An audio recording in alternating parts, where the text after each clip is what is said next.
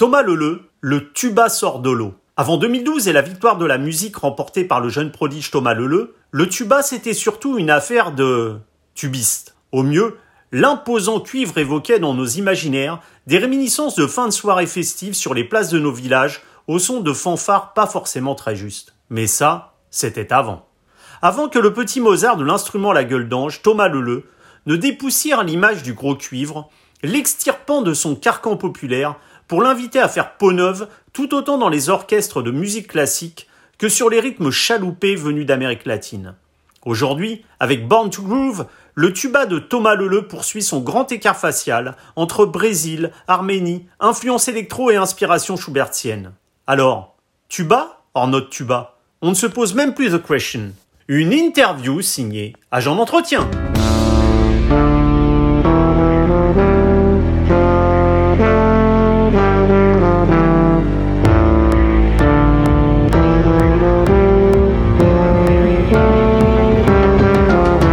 Thomas Leleu, bonjour.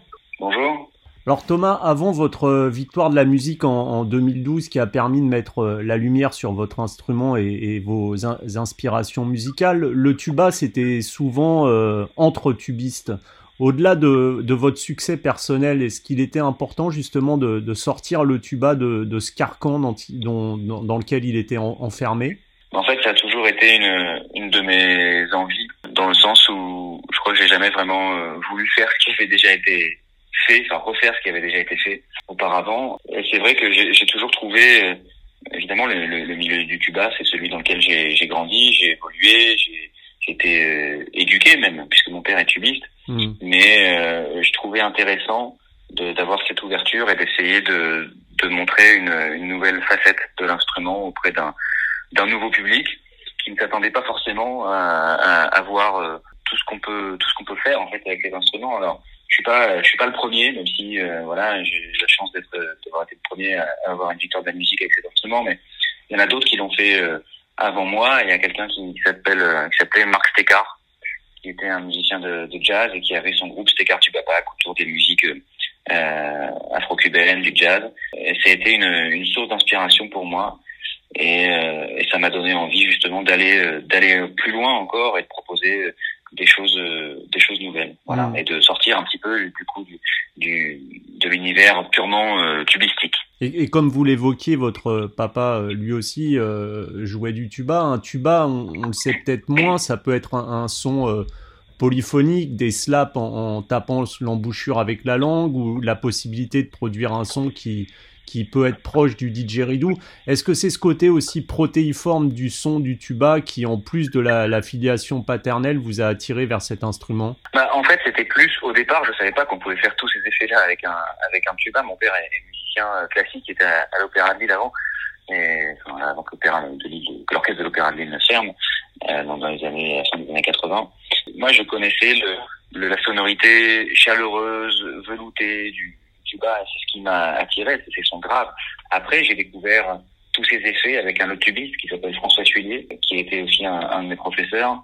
Ce qui m'a attiré, en tout cas, ça a été au départ les sons graves et cette sonorité, euh, oui, très très chaleureuse. Et aujourd'hui, finalement, je joue presque plus dans cette dans ce registre-là, puisque de par le fait que je sois euh, euh, principalement soliste ou leader de, de, de mes projets, euh, en fait, euh, je dois jouer dans une certaine tessiture pour que le tuba passe euh, au-dessus des instruments. Donc c'est plutôt dans la tessiture médium aiguë qui est la tessiture, je pense, qui se rapproche un peu plus d'une voix de d'une voix de ténor, par exemple. On a on a souvent par par le biais justement des des fanfares, alors dans notre imaginaire, une image très populaire hein, du tuba. Est-ce qu'il était important aussi de, de, quelque peu, entre guillemets, anoblir l'image de l'instrument et, et, montrer qu'il s'intégrait musicalement, quels que soient les genres? Bah, Le tuba, au départ, il, est, il a été inventé euh, vers 1830 et c'était pour la fanfare. Donc c'était vraiment pour, des, pour la fanfare d'armée prussienne, je crois d'ailleurs. C'était vraiment un rôle de basse, donc de fondamental. Moi, je je je, je redis pas du tout ce, ce passé-là, ce passé populaire voilà, le tuba, moi j'ai commencé dans une fanfare, dans, une, dans un orchestre d'harmonie du nord de la France. Et euh, au départ c'était au tambour, puis après le, le, le tuba, mais c'était vraiment euh, non, j'avais j'avais vraiment envie de, de de le mettre dans d'autres styles de musique et de sortir justement, de sortir de son de son rôle de, de basse et, mais tout en restant populaire. Ça fait partie de l'histoire de l'instrument. Vous dites d'ailleurs dans une interview qu'en fonction des pays, le, regard n'est pas le même justement par rapport au tuba. Là où en France, on, vous demande si par exemple vous transportez un, un en Allemagne, on vous questionne quant à savoir si, si vous avez déjà joué du Berlioz ou du Wagner. Est-ce que la musique euh, en France manque-t-elle selon vous d'une certaine culture? Je ne sais pas si elle manque d'une certaine culture. En tout cas, euh, je pense que elle pourrait être parfois par certaines personnes un peu plus euh, considérée, mais c'est pas la musique en général, c'est de la culture plutôt. Moi, je, vis, je vis à Berlin depuis quatre ans, et, alors je, je dis pas que c'est le, pays le, le, le, meilleur au monde, mais l'Allemagne, mais mais en tout cas, il y a une culture musicale, les gens connaissent, les gens sont peut-être plus éduqués au départ, c'est-à-dire euh, à l'école. Euh, voilà, moi, quand j'étais à l'école, on m'a jamais parlé euh, de, de, des compositeurs français, de Rameau, de Bussy, Ravel. On en a parlé au conservatoire parce que je faisais de la musique, mais sinon, euh, on m'a jamais remis dans un contexte. Quand on parlait d'histoire, on m'a jamais remis les compositeurs dans, dans, dans, dans le contexte.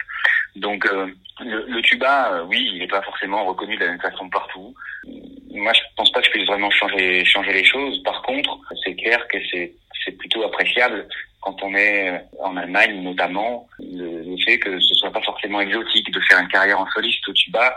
Quand, par exemple, en France, parfois, oui, vous savez, en France, faut toujours un peu enfermer les gens dans des dans, des, cases, dans, des cases, quoi. Ouais, c'est un peu, c'est un peu, c'est parfois assez agaçant parce que finalement, ça laisse peu de place peu de place à, justement à une certaine liberté de créer. Moi, dans ce nouvel album Dans to Go, euh, c'est vraiment ce que j'ai voulu faire, c'est cet entre-deux finalement, entre venir du classique, les musiciens de jazz, faire rencontrer les deux, et l'espace qui est entre les deux, c'est la création. Et je trouve qu'en fait, on est en France, on est encore euh, assez attaché justement aux traditions musicales en tout cas, et alors qu'en Allemagne, c'est beaucoup plus ouvert. Euh, genre moi, je vais, je vais jouer dans, des festivals parfois qui n'ont jamais reçu un, un, un, tuba en soliste. Euh, c'est pas forcément exotique dans le sens où bah, la salle, la salle est, est, est remplie. Donc euh, en France, j'ai dû convaincre, j'ai dû gagner une victoire de la musique pour réussir à convaincre certaines personnes. Et encore, j'ai pas réussi à convaincre. Et comme, comme vous l'évoquiez, même si vous venez de, du monde de la musique classique, vous aimez ce, ce qu'on appelle ce crossover, ce, ce mélange, le fait de passer d'un genre à un autre, d'opérer des ponts entre les styles. On sait que même si ces ponts sont aujourd'hui plus nombreux, hein, par exemple euh, Gilles Pape, euh, Jean-Marc Philippe Varjabédian ou Baptiste Trottignon, qui lui a, a composé pour la musique classique alors qu'il vient du jazz, la musique classique en France, elle pâtisse surtout auprès de la jeune génération euh, d'un côté un peu figé. Est-ce que sortir des sentiers battus, passer d'un monde musical à un autre, justement, est-ce tout autant le, prolonge, le prolongement de vos propres goûts que, que ce souhait de, dépoussiérer un peu cette image qu'a qu la musique classique? Bah, Déjà, moi, je n'ai pas choisi pour, euh, comment dire, j'ai pas voulu euh, créer des ponts entre les musiques pour forcément trouver un nouveau public. Je l'ai fait parce que j'en avais profondément besoin et envie. C'est juste, ça correspond juste à ma personnalité dans le sens où quand je fais trop longtemps quelque chose, je finis par, par m'ennuyer. Et, euh, et à un moment donné, j'avais besoin de, passer du rôle d'interprète à celui de créateur et euh, de proposer ma musique, mes sonorités et, de créer mon univers artistique, ce qui n'a pas été facile. Après, la musique classique, oui, c'est vrai, même si euh, il y a des tas de d'actions euh, euh, culturelles qui sont faites justement à destination des, des nouveaux publics, des, des, jeunes publics, pour justement donner l'envie d'entrer dans un opéra ou dans une salle de concert. Mais je trouve que au final, au final, le, le, le concert, le concert symphonique par exemple, n'a pas évolué. C'est-à-dire que la plupart des orchestres sont encore euh, ouverture, concerto, symphonie. Et en fait, avec les, les, les, musiciens viennent toujours habillés en queue de pie. Enfin, je veux dire, c'est quelque part, c'est compliqué parce que d'un côté, il y a cette envie d'ouverture, mais on sent quand même que la tradition est quand même beaucoup plus forte et que quelque part, bon, c'est quand même de la musique classique, donc il faut rester sérieux. On peut faire de la musique classique et pas forcément être euh, hyper sérieux. Enfin, je veux dire, ou en tout cas, euh, euh être totalement, on peut être totalement décomplexé et, et, et libre. Et la musique classique, moi, ça m'a, c'est une source d'inspiration. Pour moi, c'est quelque chose d'extrêmement important. Mais c'est vrai que je trouve que parfois, c'est euh, ouais un petit peu, euh, je vais pas dire poussiéreux, c'est un peu fort, mais il y a, y a, certaines traditions, euh, voilà, peut-être faire un mm. peu un peu évoluer, ouais, je trouve. Je, mm. je, je vais juste rebondir parce que dans, dans mon dans le premier single de mon album, la Schaubertiade, c'était une façon de créer un pont hmm. entre entre la musique classique et les musiques populaires, la, la, la, pop, et quelque part de faire aussi écouter à des gens qui n'en ont jamais écouté bah, de, de, la musique classique, parce que le, début c'est Et des musiques à inspiration de musique latine, au, classique, au jazz, à la chanson, musique traditionnelle ethnique, expérimentation euh, contemporaine. Est-ce que vous envisagez justement la, la musique dans son ensemble comme un formidable métissage? J'ai toujours dit, enfin j'ai toujours pensé en tout cas qu'il n'y avait pas de frontières en musique. Voilà. Les seules frontières, ce sont les musiciens qui se les mettent à eux-mêmes, c'est-à-dire ou le système qui nous dit, bah, toi t'es musicien classique, toi t'es musicien de jazz. Euh, si t'es musicien de jazz, euh, faire du classique c'est compliqué. Si tu es musicien classique et attends, tu prends pour un jazzman, on, on, met les gens dans des cases. Et en fait, c'est finalement ça bloque plein de choses. Ça, ça empêche la créativité. Ça, moi, moi j'ai toujours fait l'effort, en tout cas, de ne pas écouter ce genre de choses alors, je suis musicien classique, c'est ma culture, c'est mon éducation, je ne suis pas musicien de jazz. Mais par contre, je prends un immense plaisir à jouer toutes ces musiques-là. Et quand je me retrouve avec les musiciens, on ne parle que de musique. Mmh. Voilà, le, le, la, la, seule chose qui, qui nous lie, c'est la musique, quelle qu'elle soit. Et un peu comme le, le, violoncelle, il y a un côté euh, très sensuel avec le tuba qu'on enlace euh, tel un corps. Quel est le rapport justement que vous entretenez avec l'instrument et est-ce que cette relation, elle a évolué au fil du temps? Ouais, elle a évolué. Euh, non, pas vraiment. Je pense que je, je, prends toujours le même plaisir à, à, souffler dans mon tuba, à le prendre dans mes bras parce que je, à chaque fois que je que je, que je l'ai sur les sur les genoux et que j'en joue, j'ai vraiment la sensation de le, de le, serrer fort contre moi, quelque part, il me, il me rassure. Monter sur scène sans mon tuba, je ne sais pas quoi faire de mieux. Je, suis, je me sens euh, perdu, presque, presque à nu. Oui, il y, a il y a un côté très charnel, c'est sûr, dans le, dans, dans l'instrument, un peu comme, comme le violoncelle d'ailleurs. Mais c'est plutôt, euh, c'est un compagnon de route. Voilà, je lui ai fait faire, ou lui plutôt m'a fait faire des, dizaines de milliers de kilomètres à travers la, la planète depuis plus de dix ans et, et je sais pas si je dois plus à moi qu'à lui. Mmh. Et, au-delà de cet aspect justement sensuel du, tuba que, vous, prenez entre, vos bras, c'est quand même le tuba un instrument de, de 10 kilos. Est-ce que la, cette relation justement, elle tourne parfois à une sorte de lutte lorsque sur scène, par exemple, dans certains, certaines représentations, vous devez le porter pendant plus d'une heure? Oui, bien sûr, il y, a, il y a un petit peu de ça parce que euh, jouer une heure et demie euh, sur scène sans moi j'aime pas l'histoire de la sangle et tout ça je suis pas, pas du tout confortable j'ai besoin de le poser etc c'est plus contraignant quelque chose que d'avoir une sangle je trouve. Mais c'est vrai que c'est il y a, y a un peu de lutte parce que parce que c'est parce que c'est lourd parce que c'est encombrant parce que parfois il y a un côté je trouve dans le tuba à la fois sensuel mais il y a un côté un peu gauche je trouve. C'est à dire que on le prend on, on, est obligé de le serrer fort contre soi, mais parfois il nous embête parce qu'on a envie de faire d'autres choses en même temps. Et, et, je suis obligé de me servir de mes deux mains. Et puis surtout, après, bon, bah, d'un point de vue euh, purement physique, c'est c'est surtout euh, voilà ça, le, le, fait de, de sa lourdeur. Euh, voilà, je, je, je, suis obligé d'entretenir un petit peu mon dos, de faire des séances de kiné, etc. Parce que euh, voilà, parce que c'est mmh. trop lourd. Je suis pas, je fais pas 1m90 et 90 kg, donc euh, donc j'ai besoin d'entretenir mon dos justement parce que ça, ça me tire, ça tire sur les. Et alors après un an d'une situation pour le moins euh, critique pour le monde de la musique et plus généralement de la culture, hein, sans concert, avec des perspectives quand même qui restent pour l'instant assez floues, vous sortez donc ce, nouvel album, Bomb, euh, Born to Groove. Comment, euh, à titre personnel, vous avez vécu cette année loin de la scène, qui vous a d'ailleurs, je crois, obligé à repousser un peu la sortie de cet album, une sortie qui, je suppose, pour vous sonne quand même comme une, forme de libération? Ouais, en fait, évidemment, ça a été extrêmement difficile de, ne pas avoir, de ne pas être sur scène. Et d'ailleurs, je me suis, je m'étais jamais rendu compte à quel point j'aimais ce contact avec les gens. J'aimais, je crois que je monte sur scène évidemment pour la musique, mais je crois qu'au même niveau que la musique, il y a le contact avec avec les publics. J'adore regarder les gens dans une salle, essayer d'aller les capter, regarder leur sourire. Ça, ça, je, c'est quelque chose que j'aime beaucoup et ça m'a profondément manqué. Après, euh, je pense que j'ai réussi à, passer, à, traverser cet enfer finalement avec euh, cet enfer, c'est un peu exagéré, mais cette période extrêmement difficile euh, grâce à cet album. Parce que je l'avais en tête depuis des années, pensé le sortir en février, puis en avril, et finalement il sort au mois de mai, et finalement je, je suis super content parce qu'il sort, il sonne comme une renaissance cet album dans le sens où il sort le 21 mai, les salles réouvrent le 19, ça tombe à pic. Quelque part, c'est moi dans ce disque j'ai voulu donner euh, de la joie de vivre aux gens, j'ai voulu les faire voyager, j'ai voulu les faire pleurer, les faire rire, les, les, emmener euh, avec moi dans ma musique, avec mes musiciens, et dans une fête euh, comme ça de, de, de 59 minutes. Et, et ça tombe à pic parce que voilà, ce sera la, ce sera la renaissance, le renouveau, la réouverture des théâtres. Et voilà, on, en voit le bout, en tout cas j'espère, et j'ai hâte en tout cas de, vivre cette, ce, ce Born to Groove sur scène au contact des gens. Et cet album, comme vous le disiez, il a mûri pendant des années. Est-ce que c'est, on peut le qualifier comme une merveilleuse photo d'une sorte de, d'autobiographie de qui est Thomas Leleu? Ouais, je crois, je crois, parce que sur les 18 titres, j'en ai signé euh, 13 ou 14. Il raconte, chaque titre raconte un peu, ou en tout cas est inspiré d'un voyage, d'une rencontre, d'une période de ma vie, de l'adolescence. Quelques, par exemple, Schubertiade, le, le, le thème que mmh. je me suis permis de réécrire sur la musique de Schubert, ce thème-là, je l'ai écrit euh, quand j'avais 16 ans sur le piano de ma mère.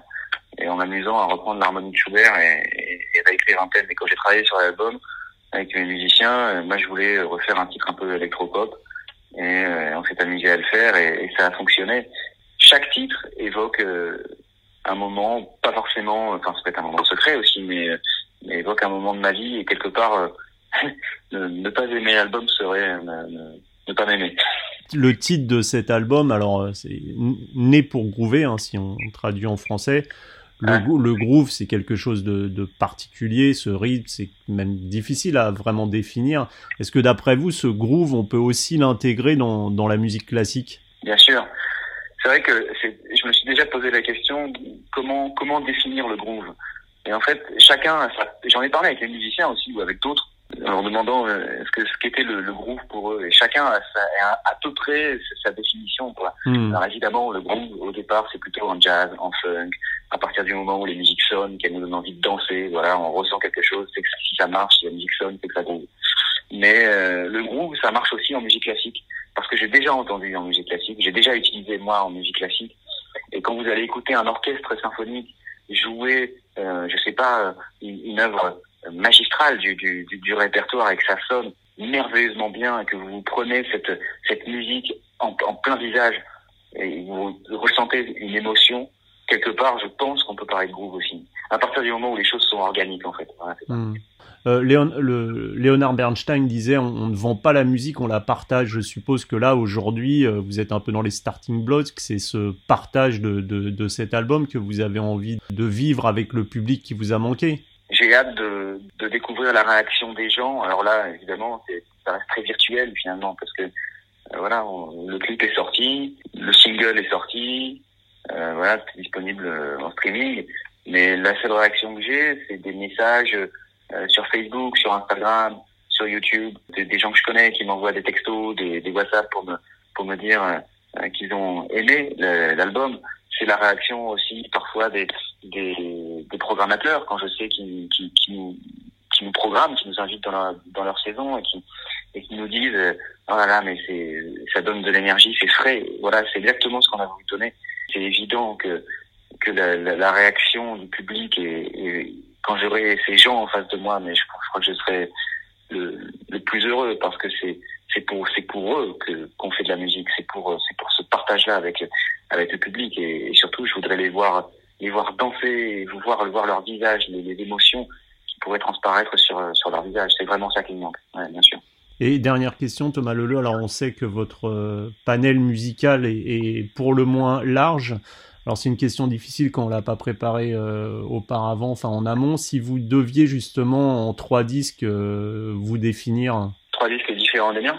Ouais, bien sûr, des vôtres, ouais, des disques qui vous définissent, qui ont ouais. marqué un peu votre votre parcours, hein, que ce soit dans dans n'importe quel style d'ailleurs. Je pense qu'il y a les suites de Bach par Fournier. Mmh. Voilà, ça c'est ça c'est la base quoi. Voilà, c'est ce que j'écoutais adolescent et je, je je me régalais à écouter ça. Après il y a eu euh, la découverte euh, de la salsa avec un avec un groupe qui s'appelle Sierra Maestra qui a signé la bande originale du film Salsa, qui est sorti en 98-99. Ça, ça a été la révélation pour moi, l'envie de faire de la musique. Et le troisième, euh, le troisième, j'aurais tendance à dire peut-être le disque Viaggio de Richard Galliano. Okay. Ouais, ça c'est un disque que j'ai écouté, euh, j'ai écouté énormément et c'est sur ces disques-là que j'ai découvert son tango pour Claude. Je pense que ce serait ces trois-là. Thomas Leleu, merci pour cette interview et puis en attendant de vous entendre groover sur scène, on vous dit à très bientôt. À bientôt. Au revoir.